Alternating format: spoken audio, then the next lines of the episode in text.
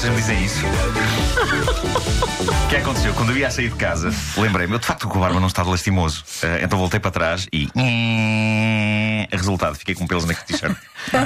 Eu olho para a t-shirt do Marco Lugar de repente e vi pá, pelos por todo o lado. Uma nova decoração, não é? Que é uma que passa t-shirt muito viril. Exato. Sim, sim, sim. Bom, ehm, mas obrigado. Não, mano, desculpa. Espera, já não tenho para não. Não, não, não, está tá impecável. Impecável. muitos ou não? Ainda são Acredito. muitos. Continua. Bom, eh, temos hoje uma das canções mais históricas da década de 80, em parte por causa do videoclipe, porque nunca ninguém tinha visto nada como aquilo. Eu lembro-me de ter ficado tão impressionado que eu lembro-me de ter sonhado com aquilo. Eu sonhei que o mundo era feito de figuras quadradas cheias de arestas e de ângulos retos, como no teledisco de Money for Nothing dos Dire Straits.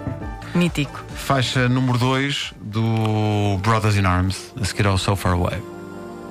Um disco que quase todo era singles. Sim, sim, Eh, sim, quase grande todo. disco. O disco da capa azul clara, Com a guitarra no céu. com a gu- guitarra prateada. Eu conheço esta música já do álbum seguinte, que é um best-of chamado Money for Nothing. Exato. Que a capa era o Mark Knopfler em, com, a, Em com a fita. em flu- neon. É neon. Neon. Isto é a voz do Sting, não é? É. É, sim, senhor. Porquê o verso I want my MTV? Quando Tudo isto tem uma explicação. Quando Eu podia ser, I. I want my Galavision. Em termos de Saudades. métrica ficava melhor Não MTV. é? Era. Saudades da Galavision. É pá, que Saudades. programas tão maravilhosos. É verdade. Bom, eu, eu fiquei instantaneamente fã eh, dos bonecos do videoclipe. Lembram-se? Era, era um baixote gordo e era um indivíduo fininho com ar de funcionários de uma empresa de mudanças. Eles eram os protagonistas de um videoclipe que basicamente abriu as portas a toda a animação digital que se fez depois. Está ali a pré-história de coisas como os filmes da Pixar. E este foi um dos vários singles de um dos álbuns mais bem-sucedidos de sempre. Lá está, Brothers in Arms. Eh, saiu em 1985. Esta é claramente uma das melhores canções desse álbum. É um épico que, na sua versão original, tem 8 minutos e 25. 8 minutos e 25. O Sr. Knopfler não é nada contido a fazer canções compridas, não é? 8 minutos e 25 para os Dire Straits é um radio edit. É isso, é isso, é. é. Cada canção do Alchemy tem 20 minutos. E tendo em conta a entrada, que, que esta é claramente a versão de. de- é a versão longa. É a versão longa. é a versão Quando eu longa. era miúdo, o sonho da minha vida era um dia tocar isto. E conseguiste, entretanto?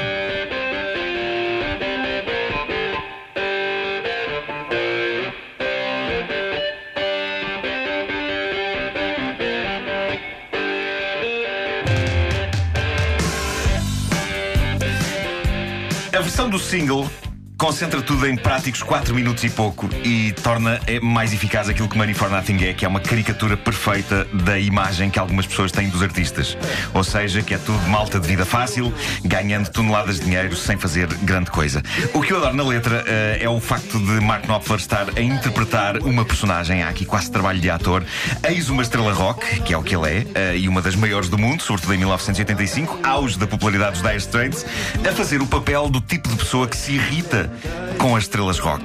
E sabem o que é que ele estava aqui a inventar, o Mark Knopfler? O quê? Estava a inventar os comentários das redes sociais. Ah, Antes de sonhar com Facebooks e internets, não, Mark Knopfler estava a imortalizar numa canção o tipo de alarvidade que é hoje comum escrever-se nas redes sociais e nas áreas de comentários dos jornais. É perfeitamente natural hoje em dia ver pessoas a protestar contra estas vedetas que ganham dinheiro sem fazer nenhum e que têm miúdas à borla, como diz este verso. Money for nothing and it's free. Isto é uma magnífica sátira ao preconceito e tem um dos melhores refrões. eh, eu agora digo sempre refrões, eh, não é refrões, atenção, foi Bruno Nogueira que me ensinou. Eh, um dos melhores refrões da história. Diz em rock. inglês. Choros. Refrains. Ah, refrains. Ahm, Choros. porque a canção, a canção funciona assim. Durante versos e versos, ele está a falar da vida dos outros e da vida fácil das vedetas, que, como reza o tradicional preconceito, é tudo malta gay, como diz aqui este pedaço.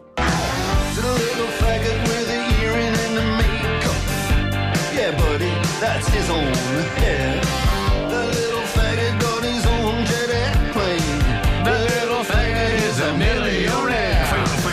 Provocou uh, sarilho, não é? Foi, foi. Tu. o Little Faggot, eh, esta, este, este verso faz parte da versão original da canção. Que está no álbum. que está no álbum uh, do, do Brothers in Arms, mas depois, quando o álbum é lançado, uh, um ou dois anos depois, o Money for, No- Money for Nothing, que O é um Greatest Hits, já não inclui este, este verso. Este verso Ah, tem apenas foi a, limpo, é. Foi, foi limpo. Portanto, Porque tens apenas a voltinha houve- instrumental, mas sem letra. Sim, sim, houve, aquilo deu polémica na altura, uh, porque houve quem acusasse Mark Knopfler de homofobia sem perceber que essa parte da letra era precisamente acusar Era- com os homofóbicos. era ironia. Uh, era ironia, mas a ironia às vezes passa, passa Sim, por sim, cima sim, das sim. pessoas, assim tipo. Uh, e ele teve de explicar aquilo que é bastante óbvio: que ele aqui não é o Mark Knopfler, mas sim uma personagem uh, ignorante e cheia de preconceitos. O refrão é a triste cena do pessoal que não é vedeta e que tem de carregar e instalar eletrodomésticos. Vamos ouvir.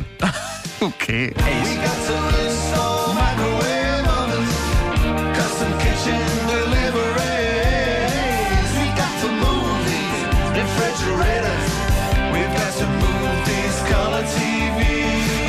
Está aqui a acontecer é aquela velha história. Arranjem fazer trabalhos a sério, como nós, temos que Exato. acartar, temos que acartar coisas. Bom, eu conheço muita gente que não vai à bola com os Dire Straits. Faz eu acho homem. que é isso, é um bocado isso. Mas eu acho que em parte as pessoas que não vão à bola com os Dire Straits, isso deve-se a duas coisas. Eles às vezes esticavam-se um bocadinho na duração das canções, o que era ótimo no tempo das rádios piratas.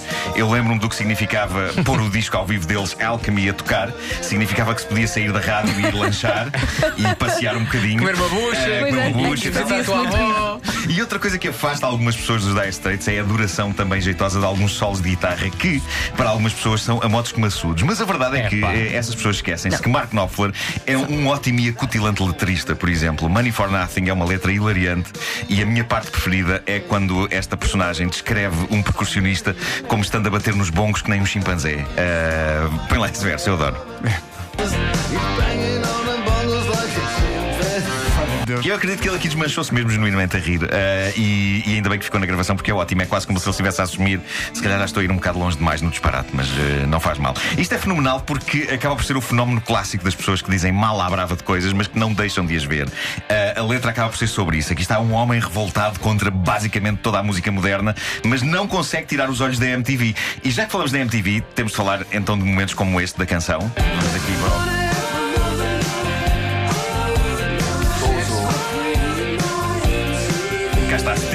Sting, eh, a voz de Sting, artista convidado e um dos mais emblemáticos da primeira era da MTV, abre a canção e vai-se fazendo ouvir pela música fora, fazendo alguns dos cores mais personalizados de sempre. É daquelas segundas vozes que não podiam ser feitas por outra pessoa. É Sting a aparecer lá por trás que nem um emplastro, só que um emplastro incrivelmente harmonioso. E é maravilhosa a origem da canção, e não sei se vocês sabem. Mark Knopfler estava numa loja de eletrodomésticos em Nova York. Uma das paredes da loja era uma daquelas paredes forrada a televisões e boa parte delas estava na MTV. E diz ele que havia um senhor de boné, de camisa aos quadrados e botas de trabalho. E basicamente o Mark Knopfler só teve de tomar nota das frases que o homem ia disparando eh, em comentário ao que via. E entre elas, algumas frases que estão na, na canção, como por exemplo o famoso What's that? Hawaiian noises? É de facto o senhor estava a olhar para aquilo que é isto, são os havaianos. E também o famoso That ain't working. Não, isto comigo não funciona. Portanto, aquilo que tu dizias do não Mark. Knopfler ser um ótimo letrista, não. Ele é ótimo. Ele é Não, não. ótimo. Ele, ele ouve muito bem. Ele simplesmente sacou do bloco de notas é ao pé ótimo de um- anotador. Ao pé um senhor. que estava a ver Hawaii Noises. a ver a MTV. Eh, a letra é uma colagem dos comentários daquele homem ao que ia vendo na MTV nos ecrãs da loja. O homem provavelmente nunca imaginou que seria a musa inspiradora de uma das mais míticas canções de rock dos anos 80 e também a musa inspiradora da personagem gordinha do vídeo, que supostamente foi feita Sim. com base nesse tipo que o Mark Knopfler encontrou na loja de eletrodomésticos.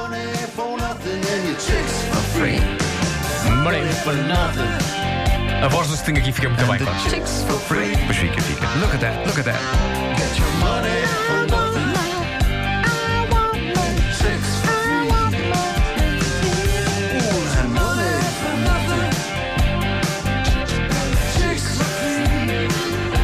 É um álbum de toda uma geração, o álbum Brothers in Arms. E tinha músicas para todos os propósitos. Sim, tinha sim, uma sim. balada chamada Why Worry, que eu pensava assim: é com esta que eu vou engatar uma miúda. Não aconteceu.